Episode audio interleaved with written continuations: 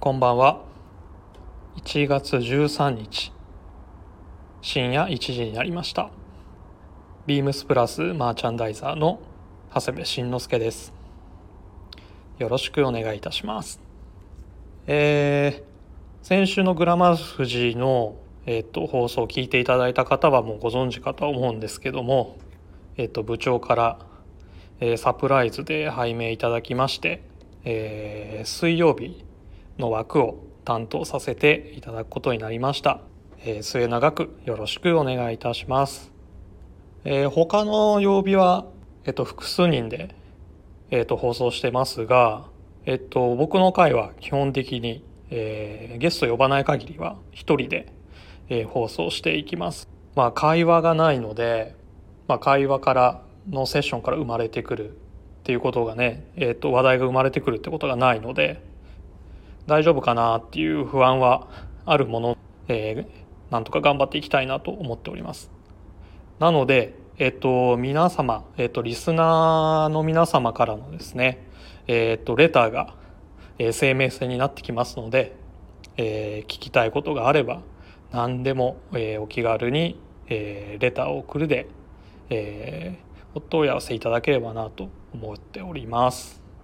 そうですねまあジェットストリーム的な立ち位置で頑張っていければいいかなっていうふうには思っております。僕らはですね11月の半ばからクリスマスまでえっ、ー、とまあ22年春夏の準備ですねとか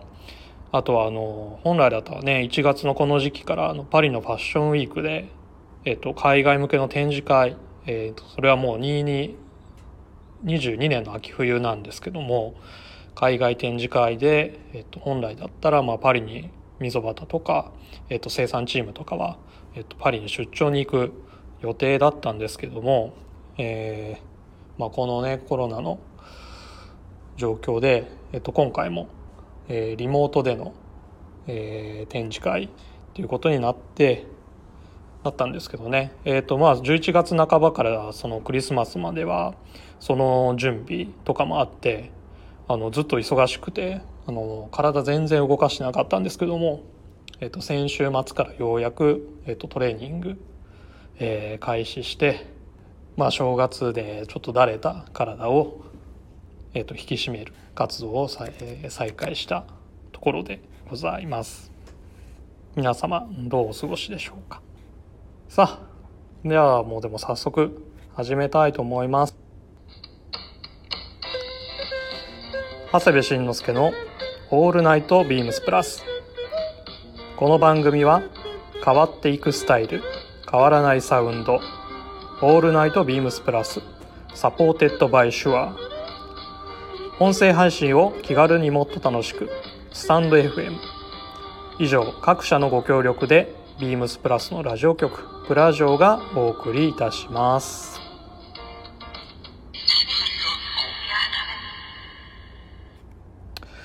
おお噛まずにいけた。はい。改めましてよろしくお願いいたします、まあ、基本的に一人なので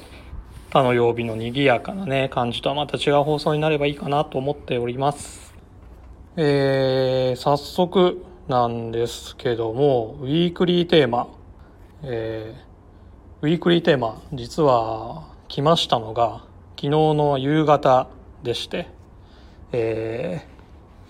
ー、その内容がですね「えー、マイスタンダード Your スタンダード」ということでえー、っと1月の14日からビームスプラス、えー、原宿、えー、もう1店舗がビームス神戸で1月14日から23日、えー、始まるですね。えー、スタンダードサプライの、えーと、カスタムオーダーイベントの、えー、応援企画ということで、えー、何通りにも広がるパターン。各パーソナリティがオーダーするならどんな配色？そしてあなたはどう組みますか？ということで、えー、そのオーダーフェアで何色を自分なら作るかっていうお話で、えお送りいたします。オーダーの概要としては、えっ、ー、と、ボディとボトムとフロントポケットを、えー、と12色の、えー、と64クロスから、え、選んでカスタムできるっていう内容ですね。で引き手が、え、2色ご用意できるという内容になっております。えっと、すでにニュースページ見ていただいた方はご存知かとは思うんですけども、えっと、ブルーにサイド、ボトムがベージュとか、えー、あとは、スチールグレーにライトグレーだったりとか、あとは、えー、オリーブにカモフラージュポケットにボトムがベージュとか、えっ、と、いろいろ、えっ、と、サンプルっていうのも作ってもらってまして。これ悩ましいな。これお題をいただいたのが昨日の夜だったのでえっとその後も結構時間かけて考えたんですけど悩むな素材が64クロスなのでまあ、いつもね別注ではブリザテックっていうえっと、機能素材を使って、えっと、デイリーデイパックを毎シーズン、えっと、別注させていただいてオーダーしてるんですけどもこれ毎回別、えー、完売していて、まあ、コーディネートを邪魔をしないシンプルかつ機能的なところが、まあ、別注で作ってるものに関しては、えっと、人気なんですけども今回は64クロスえー、コットナイロンの64クロスなので割とクラシックアウトドアよりの、まあ、雰囲気のある素材だなっていうふうに思ってますのでまあ自分だったらどうするかなって考えた時にやっぱり赤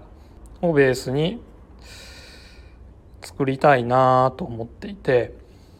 っていうのもですねえっと、僕中学生の時に使っていたバックパックが、えっと、アウトドアプロダクツアメリカ製のですねのボディが赤でボトムがベージュスウェード。っていうのだったりとかあと20代前半の時は、まあ、某フランスのブランドの、えっと、ナイロンのデイパックもあの赤を使っていたのでそのマイスタンダードって考えた時にバックパックのマイスタンダードは赤かなっていうのもありまして、えっと、赤をベースにちょっと考えてみました。なのでえっ、とここ迷ったんですけどもまあベースの赤ボディの赤っていうのは決まってたんですけどもあとはボトムのベージュまあ、スウェードに見立てたボトムをベージュにして、あとポケットをどうするかで結構悩んで、えー、っと、黒もいいかな。割と昔のバックパックって赤ボディに、まあ黒、ハーネス黒だったりとか、ボトムが黒っていうのも結構あるので、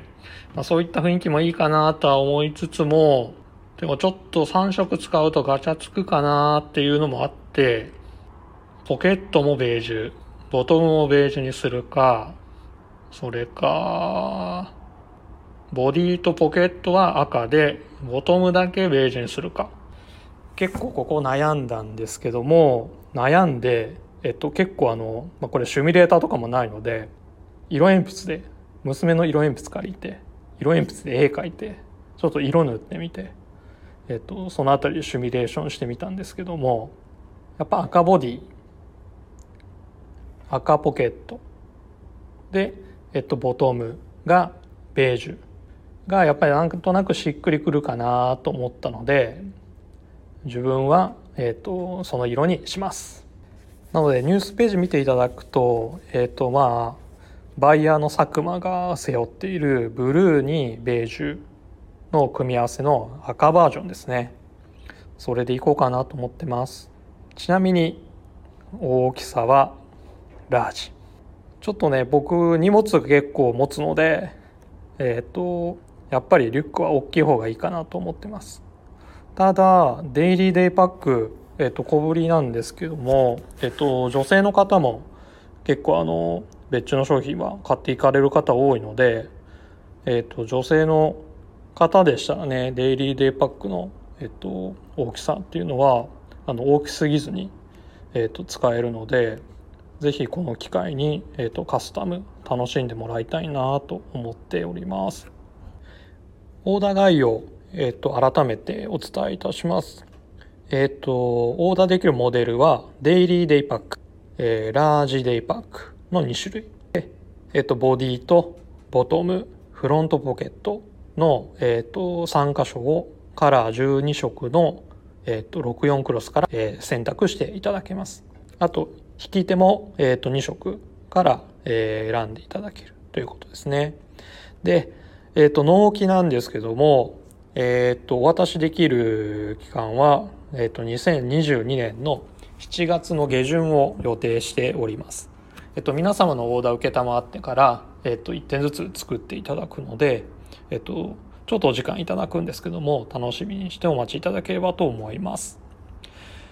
あと、オーダーの数量に上限があるみたいなので、えっと、受注上限に達すると、オーダーの受付終了、えー、先着順となりますので、えっと、あらかじめご了承ください。開催期間は1月14日の金曜日から23日日曜日がビームスプラス原宿、えー、ビームス神戸2店舗ですね。で、えー、っと、その翌週、えー、1月28日金曜日から2月6日の日曜日が、えー、ビームス辻堂、あとはビームス広島の、えー、2箇所で行います。えっと、ちなみにビームス広島には、えっと、バイヤー佐久間が、えっと、お手伝いに、えっと、伺いますので皆様よろしくお願いいたします。え、あと公式オンラインショップでも1月14日から2月6日まで、えー、オーダー受けたまわります。えー、ただですねオンラインショップはもうあの決められたカラーでのオーダーとなりますので、えーと、お客様ご自身が選んで、えー、カスタムするっていうのは店頭だけになります。えっ、ー、とデイラージデイパックで12345色えっ、ー、とデイリーデイパックが2色、えー、ご用意してますので、えー、もし、えー、遠方でですね、えーと、来店が叶わない方はオンラインショップの、えーとカラーで選んでいただければ幸いです。えっ、と、合わせてですね、スタンダードサプライの二子玉川でも、えー、カスタムオーダー会やっておりますが、えっ、と、ビームスとはちょっと内容が異なりますので、えっ、と、詳細はまたあの、ビームスプラスのニュースページ、えー、からご覧いただければと思います。あとですね、えっ、と、1月14日、えー、8時半から、えっ、と、インスタグラムのライブ配信も行います。えー、スタンダードサプライデザイナーの藤本氏をお迎えして、えっ、ー、と、オーダー会の様子や実際のカスタムアイテム、詳細などを配信しますので、えっ、ー、と、ぜひリアルタイムでご視聴ください。配信アカウントは beams プラス原宿オフィシャルインスタグラム、えー、アットマーク beams、えー、アンダーバープラスアンダーバー原宿。あともう一つ、スタンダードサプライオフィシャルインスタグラム、アットマーク、えー、スタンダードサプライ、えー、アンダーバーオフィシャル。で、えー、同時配信いたしますので、えっと、どちらかでご覧いただければと思います。はい。では、今週のウィークリーテーマ、えー、マイスタンダード、ユアスタンダードお送りいたしました。あなたは何色にしますか？では、続きまして、えー、長谷部的、えー、コーナーといえば、ということで、えっ、ー、と、まあ、グラマラス藤井からもこれやってほしいということでリクエストありましたので、えっ、ー、と、まあ、コーナー化しようかなと思っております。えー、長谷部慎之介の今週の一冊。これ一人で拍手するのもなんか虚しいな。はい、えー、ということですね。えっ、ー、と、まあ、私長谷部といえば、えっ、ー、とまあ古本もしくはコラージュ。っていうところで、えっ、ー、と、まあ、ご認識されてる方も多いんですけども、えっ、ー、と、このコーナーはですね、えっ、と、僕が選ぶ、えっ、と、一冊、えっ、と、これはもう小説とかでもないですし、えっ、と、まあ、雑誌もあり、え、写真集もあり、えーと、いろいろ、え、ご紹介していただければあいければなっていうふうに思っております。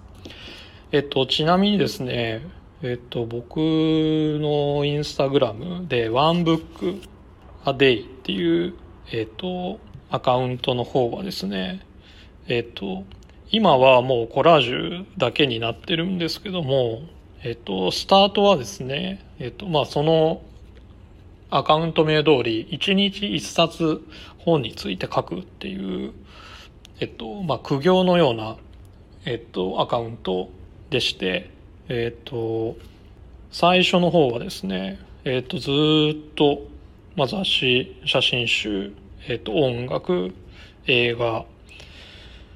またクラフツみたいなところの、えっと本をずっとつらつらと,、えっとまあ、紹介しているアカウントでもありましてえっとまあそこにもねもうすでに出てきてるえっ、と、本も含めて、えっ、と、お話しできればなっていうふうに思っております。はい。で、えっ、と、第1回目なんですけども、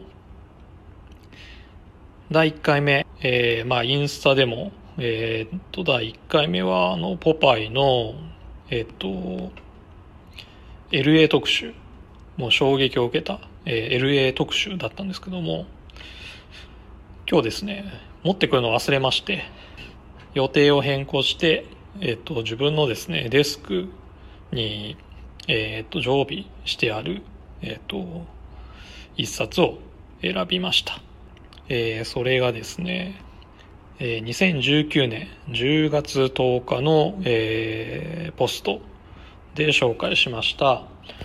えー、エスコアイ日本版、えー、The Art of Style 1990えっ、ー、と、エスカイア日本版の別冊ですね。90年の10月に、えっ、ー、と、発刊された、えっ、と、ものです。えっ、と、これ、スタイルブック、え男子服飾の生徒で、監修がですね、えっ、と、イラストレーターの斉藤譲先生なんですね。えっ、と、まあ、How to get dressed ということで、えっ、と、スタイルとファッションは似て非なるものである。ファッションは産業や流行に左右されシーズンごとに変わる運命にあるがスタイルは極めて個人的なもので自ら想像するものだ。言い換えればファッションは流行の服やアクセサリーを指すがスタイルはそれをどう組み合わせて着るか。そして、えー、着手である、えー、着る人である自分をどう演出するかということである。スタイルの本質とはもちろん個性である。個性のないスタイルはありえない。伝統よし、前衛よし、自分のスタイルはどうあるべきか。それを見極めるための選択と戦術を各アイテムごとに解き明かす。っていう風な、えっ、ー、と、目次にも書かれてるんですけども、えっ、ー、と、まあ、ビームスプラスは1945年、40年代半ばから1960年代半ばのユニフォームえー、をですね、えーと、基本軸として、えーとまあ、商品企画だったりとか仕入れをしている、まあ、レーベルなんですけども、まあ、ちょうどねこのスタイルブックっていうのは、えっ、ー、とまあ、30年代から50年代の、えーとまあ、アメリカの、えー、スタイル、えー、あとはアイテム、まあ、ベーシックなアイテムですね。スーツシャツタイ。えー、ジャケットパンツシューズ、まあ、コートセーター、えー、まあ本当にベーシックなアイテムについてまあいろいろあの解説を入れてもら、えー、くれてたりとか。あとはジョン・ベレントっていう人のコラムですかね。クラシックアイテム辞典っていうので、まあ、フェアルフェセーターボタンダウンローファーハリスツイートチノーズなんかも、えーといろいろ解説されていてまあ服の勉強をするにはもう本当にもってこい、まあ、特にビームスプラスのスタッフ好きな人にはですね本当に、えっと、読み応えがあって、えっと、いろいろ勉強になる、えー、雑誌なんですけどもあとはですねえっとまあラルフ・ローレンに関する、えっと、記述考察であったりとかあとはイラストレーターですね。あの、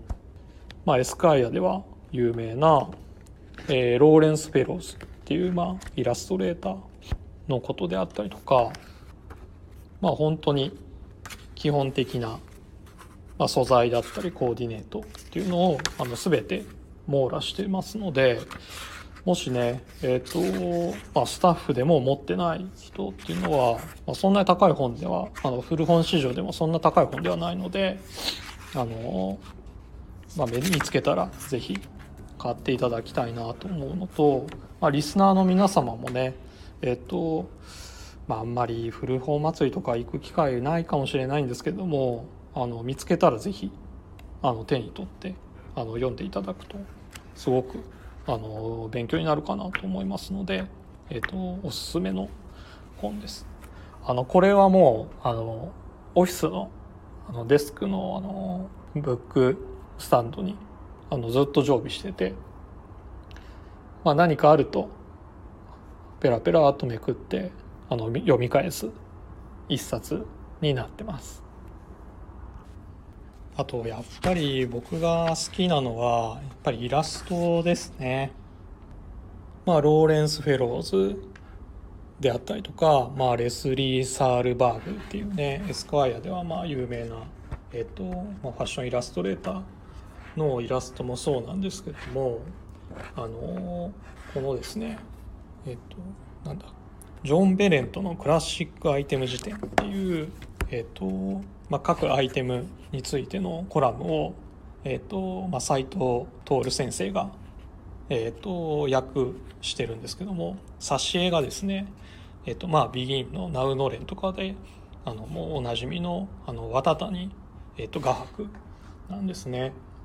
でその画伯の絵がですね結構また味があっていいんですよね。